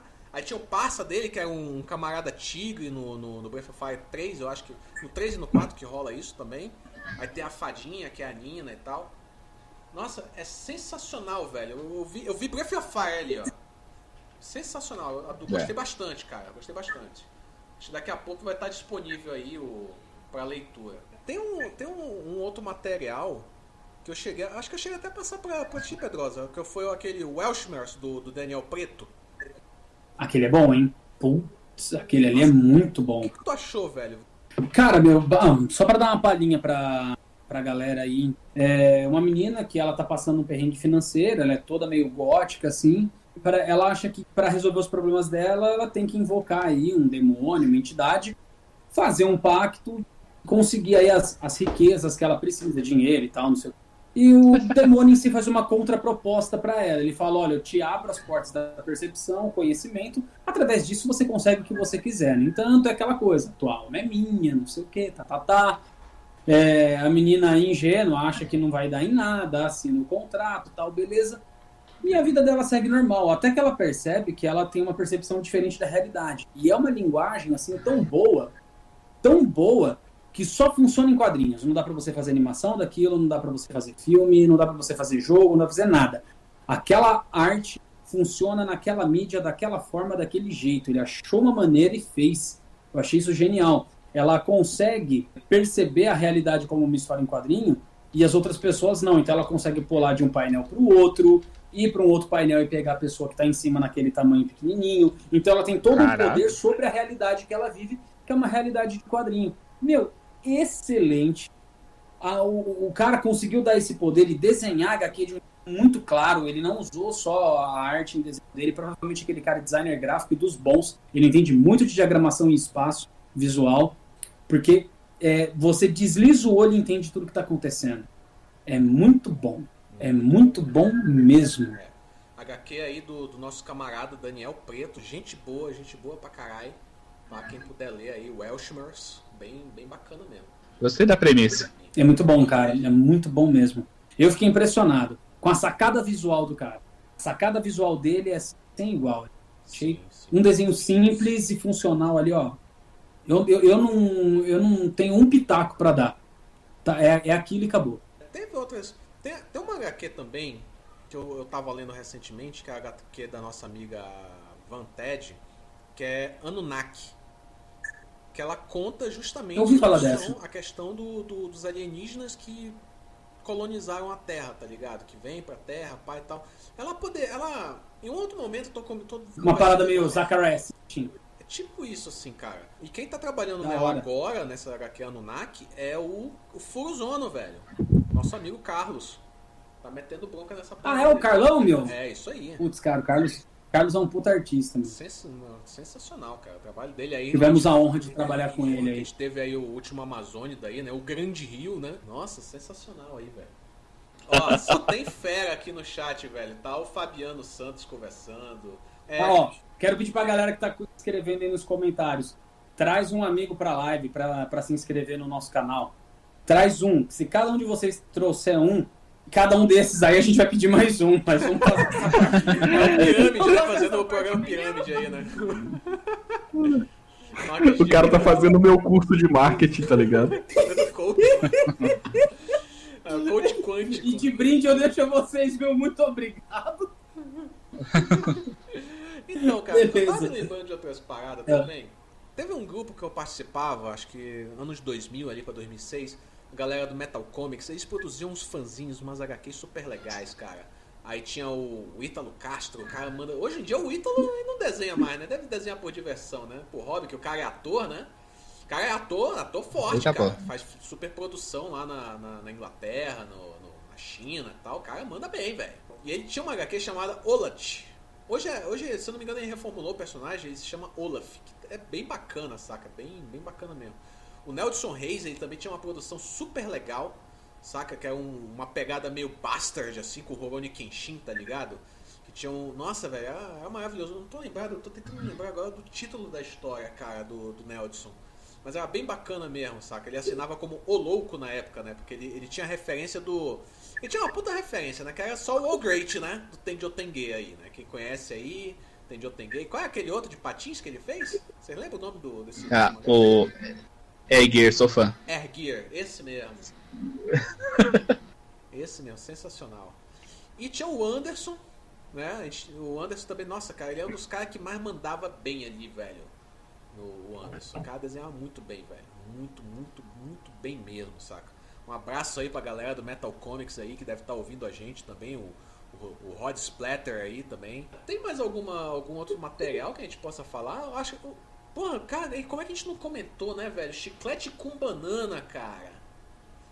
Nossa, velho. Ah, sim, mas, mas, mas daí dessa galera do jornal das antigas aí, você tem, meu. Você tem muita coisa boa, né, cara? Chiclete com banana, do Angeli, você tem o Geraldão do, do Glauco. Piratas do né, Tietê. salvou, salvou. Putz, Piratas do Tietê, eu quero fazer uma menção. Piratas do Tietê. Piratas do Tietê, eu quero fazer um. Que a Laerte era o Laerte, que provavelmente deve estar ouvindo a gente. Com não sei se é certeza, Alce é. ouve, mas tá ouvindo. Dizem Certeza que tá ouve ouvindo a gente. gente. Ela ouve a gente, ela se amarra no nosso programa. Tô ligado que, que a Laerte escuta a gente e o Peter Jackson também. Mandar um abraço Peter Jackson. Escuta a gente. Essa galera tudo é fã nosso. Aí o. Cara, o Piratas do Tietê, ali, meu, você tinha a cara do humor brasileiro. Ele era cretino, ele era, tipo, meio bairrista, assim, a, a nível de piada. Uma parada muito da hora, cara. Muito legal. É muito bom. Eu vou falar só uma piadinha, cara. No momento que os Piratas do Tietê estão causando e o Batman tá meio depressivo ele precisa sair pra dar uns rolê porque ele não aguenta mais aquela vida, ele vai dar um rolê com os piratas do Tietê e não aguenta beber igual os caras, da PT. Aí tem um momento que o Batman chega mó sombrio assim perto do cara, né, meu? Os caras ali gritando, parreando, causando, e chega o Batman daquele jeito dele, assim, né? Aquela coisa sombria, né, do, do Batman. Você sabe o segredo do morcego? Os caras falam, não. O Batman mostra o pau e fala, isso é um seu rego.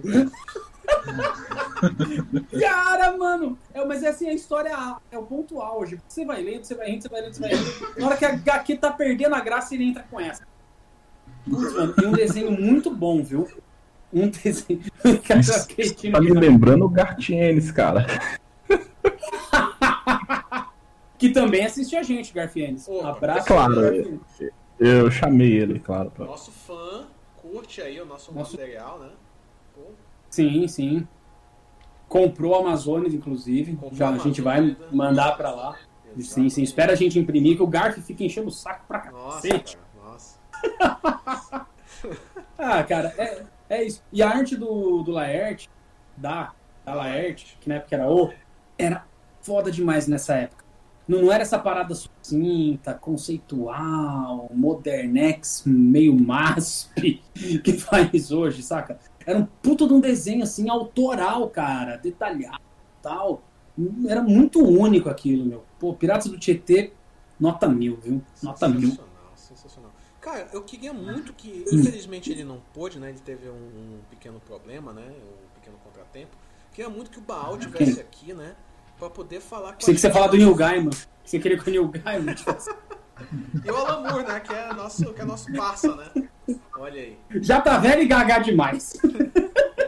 Queria que o Baal tivesse aqui pra ele poder falar do Não, Atahel e nossa. do Exterminadores do Além, né, cara? Que ele tá, projeto que ele faz lá com o Léo Lins e o, E o Danilo Gentili. né? Isso É fica só uma menção aí de que o trabalho é bom. Isso, isso. Outro trabalho que eu acho que vale a pena mencionar, cara, é o São Paulo dos Mortos do Daniel Esteves, cara. Vocês já chegaram a ler? Esse não, esse eu não conheço. São Eu acho que eu só cheguei a ver a capa. Nossa, é bem bacana, velho. Ele não tem. É, é aquilo que eu tava, a gente falou mais cedo, né? Ele pega o tema do, do, do apocalipse zumbi, bota em São Paulo e é isso aí. Ele mostra a realidade de cada um. Os caras vendo como ele- cada um resolvendo a situação à sua maneira ali e tal, tá ligado? E eu acho bem, bem bacana, velho. É sensacional. Maravilhoso. É bem, é bem uma parada como a gente fez no Zombicide. Vocês chegaram Vocês lembram do Zombicide que a gente fez? Logo no. Acho que foi Zombicide. 2015. Lembro. 2015, 2016. Zombicide, sim. É bem bacana, é uma leitura bem boa. Tem os trabalhos lá, é, tem as, as histórias são escritas pelo Daniel Esteves, né? Tem, tem material, tem, tem desenho do, do, do Al Stefano, um amigo meu e tal, pá. É bem bom, quem puder ler aí. É show de bola, velho. Outra HQ que merece uma menção honrosa é a HQ do Luiz Andrade, pô, o Trovão. Que é bem bacana, saca? É uma pegada bem demolidor, Putz, sabia? cara, eu vi isso em algum lugar. É uma pegada estilo demolidor, Mano, deixa eu velho. pesquisar. É Uma pegada estilo Demolidor. É o cara que ele. Aliás, não é nem Demolidor. É uma, uma parada. meu- Não é nem Demolidor, é Kick-Ass. Que é o, o maluco que ele, ele era policial, ele sai da polícia, fica puto e resolve combater o crime botando uma máscara e usando bastões, tá ligado? É esse Trovão Irmandade aqui? É esse aí, é esse mesmo. Desenho simples. Você já me mostrou isso aqui antes, né? Muito bem estruturado. Ah, mas é legal. Show de bola, velho. Show de bola. Muito Ah, mas bom. é legal, cara. Luiz Andrade, lá de Manaus, um abraço, cara. Você é, é é muito firmeza, cara. É, só, só deixar registrado aqui, né, que depois dos anos 2010 a cena independente de quadrinhos ganhou uma força absurda, principalmente com a chegada dos eventos de quadrinhos, né? CCXP, um pouco antes de Anime Friends e tal, com, com- É, não era tanto, mas tão, tão bom quanto quanto é uma CCXP hoje em dia, mas teve um, um pouquinho ali no, no começo. Teve bastante desenvolvimento, tem, ba- tem bastante material assim que dá inveja a, a editoras hoje em dia. Tem tudo publicado Isso de maneira, Com certeza. maneira independente. Já chega até, até me assusto com, com certas qualidades ali, que eu falo, caramba, o cara, como o cara conseguiu chegar nisso? E, o, e, a- e, e tá crescendo cada vez mais, né? E tá, tá até difícil de conseguir, tipo, acompanhar esse, esse cenário, né? Porque é, eles aparecem tudo no, no, no mesmo momento. Depois, é, é uma, eu sinto uma certa dificuldade em achar depois. Essa é, a, É, isso é um essa é uma, debate. uma, uma coisa. É, Isso é um debate que a gente trouxe uma, um- alguns programas atrás. Infelizmente o Roy não tá por aqui, né? Que o Roy ele, ele- a gente ia ter uma, um- uma discu- a gente poderia é, trazer uma, isso para discussão, né? Mas enfim, é, já já supracitado aqui, va- vamos falar um pouquinho do trabalho do Roy, né? né, Que ele trabalha junto com a, Lu- com a esposa dele, a Luciana e tal. Eles têm o podcast Isso e Aquilo, que é show de bola, é bem bacana. E eles têm o Instagram Arte dos Dois, cara. Ó, que legal. Da hora. Os caras mandam super bem, velho. Então, um abraço, Roy, um abraço, Lu. Queria que muito que vocês estivessem gravando aqui com a gente. Isso ia enriquecer o programa. Porque, velho, é, é muito show de bola. A gente vai. Aí, Roy, bora beber depois da vacina, hein? Opa! Ó, eu, eu tô esperando o dia que vai rolar aqui o, o, o, o- o Papo Nanquim Ultimatum, né? Que vai ser um, um crossover com 50 convidados que tiveram. no programa. Todo mundo falando ao mesmo tempo, vai ser muito bom. Vai ser duas horas de absoluto caos, a gente falando de assuntos diferentes ao mesmo tempo. Chegando ao absoluto nada. É, sem nenhuma conclusão e o stream só cortando assim depois de uma hora e meia. Ih, Caramba. você, tem, você tem algum outro projeto, alguma HQ que você gostaria de citar, Rafael? HQ brasileira, né? Eu tenho a sua, né? Que Opa. eu acho que vale a pena lembrar aí. Não sei se, se você se lembra, a galera aí não deve saber, mas eu conheci o Paulo por causa da, da Midnight Witch, né? Eu era meio fanboyzinho assim, e aí eu fiz uma fanart e a gente começou a trocar ideia. Foi bem isso. Olha E eu não tinha. fanart lá em 2005, hein? Olha aí, Era, tá fala aqui não. até hoje ainda. Mas aí, E, e aí, e aí eu, eu não tive ainda a oportunidade, não tinha tido, né, na época, a oportunidade de ler muito, né? Eu tinha visto ó, algumas, algumas partes assim, e já tinha me chamado muita atenção por causa que era um lance meio steampunk. Eu gosto bastante de steampunk. E fora que a personagem é estilosa pra caramba, né? E aí foi na época que você me passou, você falou, pô, cara, tô com um material aqui, ó, novo, fresh. Aí você me passou aquela edição da Decara, ainda tava, ainda tava no sketch ainda. Eu acho que tava no sketch. Eu, eu lembro que tinha algumas, alguns trabalhos de outras pessoas. Aí eu falei, beleza, eu vou fazer essa Decara aí, que é da hora pra cacete, a mulher com um chifrão, meio voodoo, assim, né? Aí foi onde eu fiz e tal, e- a gente começou a conversar mais. E aí, recentemente, me passou o resto do- do- do- dos quadrinhos pra ler, né? Eu acho que vale bastante a pena justamente por causa do, do tipo do conteúdo. Não tô puxando saco porque eu tô na Geek não, viu, galera? Eu já curtia muito. E aí eu pude ver como é que a história desenvolve. Lembra muito, cara, principalmente o primeiro, o primeiro quadrinho, lembra muito algo meio Jonathan Hickman, sabe? Meio multiverso. Multiverso Marvel, sabe? Sem, é claro, o, o- todo, todo o multiverso, mas assim, na, na forma de escrever nas, nas ideias centrais. Chamou bastante atenção. Gostei muito. Ah, principalmente das artes, cara. Nossa senhora. É cada, cada cara cabuloso que, que apareceu ali. E é uma galera que eu tô tendo a oportunidade de conhecer agora. Então, tipo, meio que é uma realização, assim, no- em termos do, do, do ambi- do ambiente de quadrinhos. Por quê? Eu costumava consumir quadrinhos mais na minha infância e adolescência. E por não ter muita condição, eu pegava muito quadrinho de sebo. Sebo você só acha, tipo, a pior qualidade de quadrinho, né?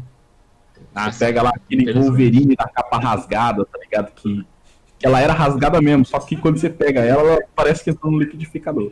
À medida que eu fui entrando no, no- no mundo da ilustração, eu abandonei o quadrinho. Mas ainda tinha bastante, bastante estima por aquela galera. E depois que eu já tava na ilustração, eu comecei a conhecer essa galera da época dos quadrinhos. E aí eu fui voltando a ter, a ter interesse. E por coincidência eu conheci uma galera. Eu cheguei a conhecer o Bukemi, que é baita gente massa do Nossa, cacete. beleza, Rod Bukemi aí, um abraço, cara. Gente boa pra caralho ele. Então, tipo, não só a, a- da Midnight Witch, foi um quadrinho que abriu a porta pra mim conhecer a galera envolvida com quadrinhos do Brasil. Eu não, não tinha contato, não tinha como eu ter contato com essa galera. Embora muitos deles morassem bem perto, né? O, o, o Mozart Couto é de, de Betim, não, perdão, acho que de Contagem, enfim. Era bem perto da minha cidade, mas eu não tinha condição nem de, de saber como é que essas pessoas eh, estavam, se era possível essas pessoas responderem. E hoje eu sei que é uma galera muito acessível. Devo muito, a- não só a história né, da, da Midnight Witch, mas uh, o que ela representa também dentro da minha carreira recentemente. Isso, isso me lembra, é, é, inclusive essa época foi na época que tava tendo uma exposição dela lá em Manaus, né? Bateu até uma nostalgia, que eu tava até lembrando da época em si, cara. Nossa, sensacional. Todo mundo escorrendo uma lágrima dos olhos. É, e aí, então, eu decidi que eu ia virar rico e abandonei os quadrinhos na segunda vez. Não dá pra fazer as duas coisas, né? De, de certa, de certa forma, eu conheci o Paulo por causa da Leona, mas eu não tive acesso ao quadrinho. Eu tive acesso a umas ilustrações da, da Midnight Witch e vi que tinha um tal de Onami lá que desenhava pra caramba. Aí eu tentei agenciamento num, num contato. Aí um cara chegou e falou assim: ó, fala com esse tal de Paulo Teles. Quando eu cheguei no Paulo Teles, era o dono dessas ilustrações. Falei, caramba, mano. Como assim, né? Aí demorou. Aí demorou 10 anos pra trabalhar com o Paulo. Mas aqui, ele te agenciou? Cara, na verdade, quando eu comecei a trampar com o Paulo, ele tinha parado de agenciar. Ele falou, Pedro, nós vamos trampar junto? Falei, legal. É, só que eu não sou mais agente. É, tudo bem. Que eu, que eu acho que tem um e-mail que eu mandei aí, ó. nível periférico. E a vida, Sim. e a vida. Acho que Acho que- uma vez aí que eu tentei ser agenciado, eu acho que foi ele que negou meu e-mail, hein? Cara.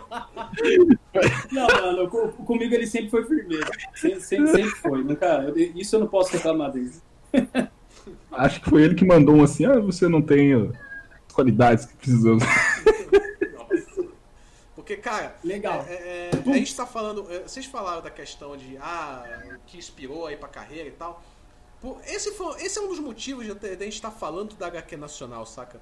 Porque quando. Apesar da gente falar, pô, eu via Cavaleiros, via Yu Hakusho e tal, eu quero fazer isso, eu leio Homem-Aranha, quero, quero desenhar Homem-Aranha. Mas, velho, é, eu particularmente, quando eu vi a Hypercomics, isso foi uma coisa que me inspirou, velho. Saca? A Hypercomics, o Mega Man e tal. Que eu pensei, velho, tem os caras aqui no Brasil fazendo isso, cara. Foi uma coisa que eu É, falei. isso é verdade. Tor- tornou a ideia possível, né, meu? Quando você via. Até mesmo pra quem. É que você ainda conheceu os caras, você tava no olho do furacão com eles. É, pra gente que tava, eu, modesto, interiorano, caipira, Chico Bento da Geek. Chico Bento da Geek é foda, né, mano? Mas enfim, tava, tava lá em Araraquara vendo os, a herói falando de fanzine, gente que tava fazendo, mangá desenho public. Colou na nossa cabeça que era possível ah, fazer. E a Hypercomics é grande responsável por isso. Porque foi ela quem fez e durou pra caramba em um tempo. Sim, Hypercomics tá- veio forte aí, cara. Hypercomics teve uma, uma senhora representatividade aí na, na, na, na minha vida, cara. Uma, uma senhora influência, cara. E, e quem diria? Depois eu fui conhecer os caras e pá e tal. Conheci o, o, o Vicente, o Junho, o Thier, o Ademar. Ademar, inclusive, que ele tem a Sete Cores da Amazônia, tá aí com a Juricaba também, né? Quem puder dar uma olhada no perfil do Instagram do Ademar Vieira, tem uns trabalhos sensacionais. Ele faz umas tiras, uma pegada meio, meio europeu, assim, meio drama, assim e tal. É sensacional, cara. Inclusive, diga-se de passagem, Ademar, roteirista do primeiro, da primeira história do Amazônia, da Guardiões da Floresta, cara. Zeb mandou aqui, ó. Hypercomics era meio que uma TV pirata em quadrinhos com conteúdo de anime. É, era meio Total. tipo um, É, era tipo um Hermes e Renato do, do anime. Total, concordo. Concordo, cara. E nessa daí, nessa daí que a gente tá, que a gente tá falando, ô Fabiano, eles deram uma amenizada. O Vicente me contou isso daí, pô. Porque o. o- parece que. Assim, não sei. Parece que quando. o- Supostamente, quando o editor viu a- o conteúdo da história já na banca, que ele viu que tinha putaria, pá e tal. E teve uma cena específica que foi na história da vingança de China. Que foi bem pesada. Entendeu? O Rodrigo Lima, ele sabe do que eu tô falando. Aí foi bem pesada. Aí os caras mandaram colocar no plástico. E disseram, cara, mas como Eita. assim? É, tem putaria e tal. Cara, no fanzine tinha putaria. Já tinha pornografia, entendeu? Já Aí- tinha antes, ele só foi Sim. perceber aquela.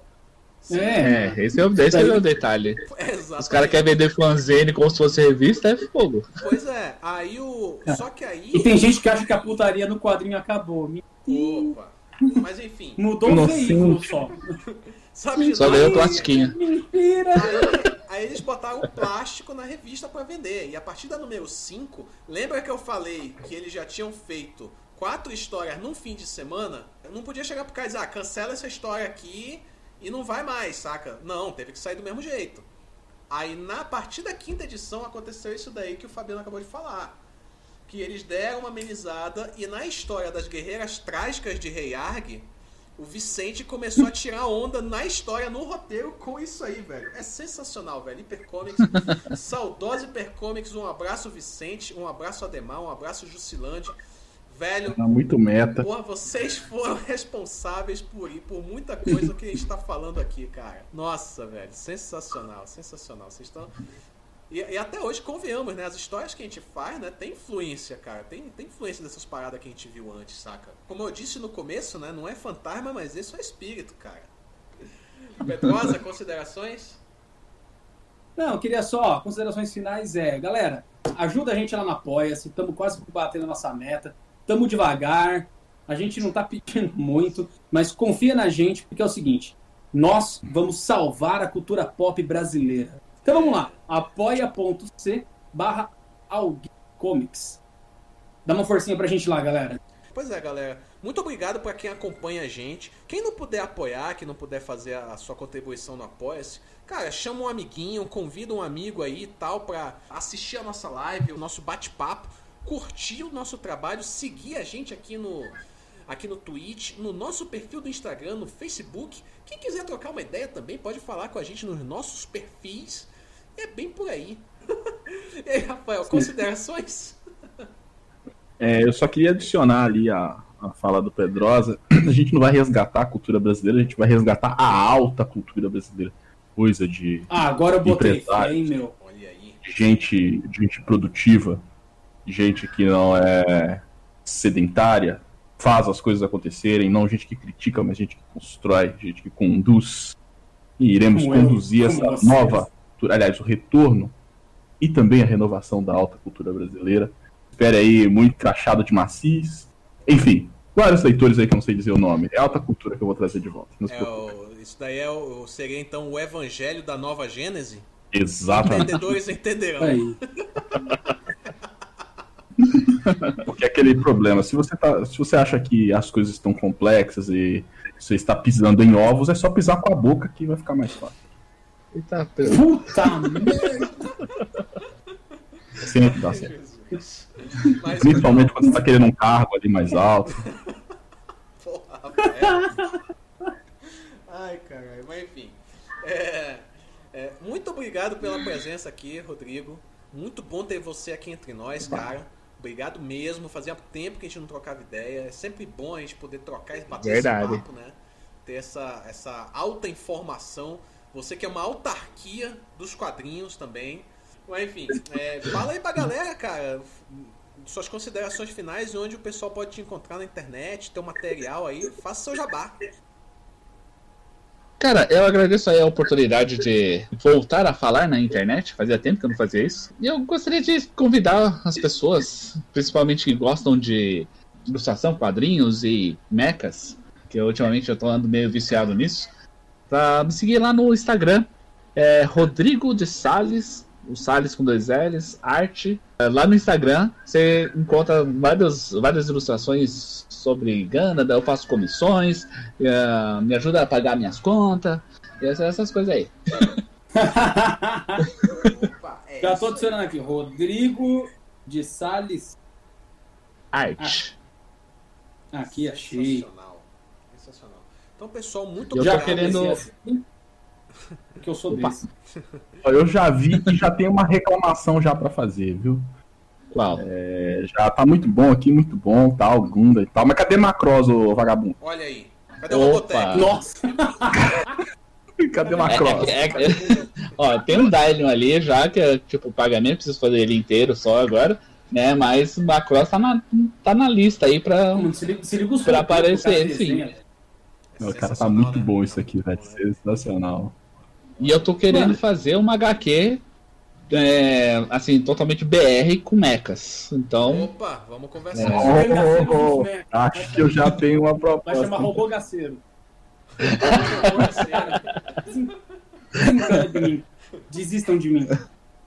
Bom, então pessoal, muito obrigado aí que vocês que participaram da live. Hoje nossa live, o chat foi extremamente interativo. Muito obrigado aí a galera que participou, que tá aí com a gente até agora, saca interagindo com a gente. Muito obrigado e até a próxima semana. Um abraço. Falou, galera.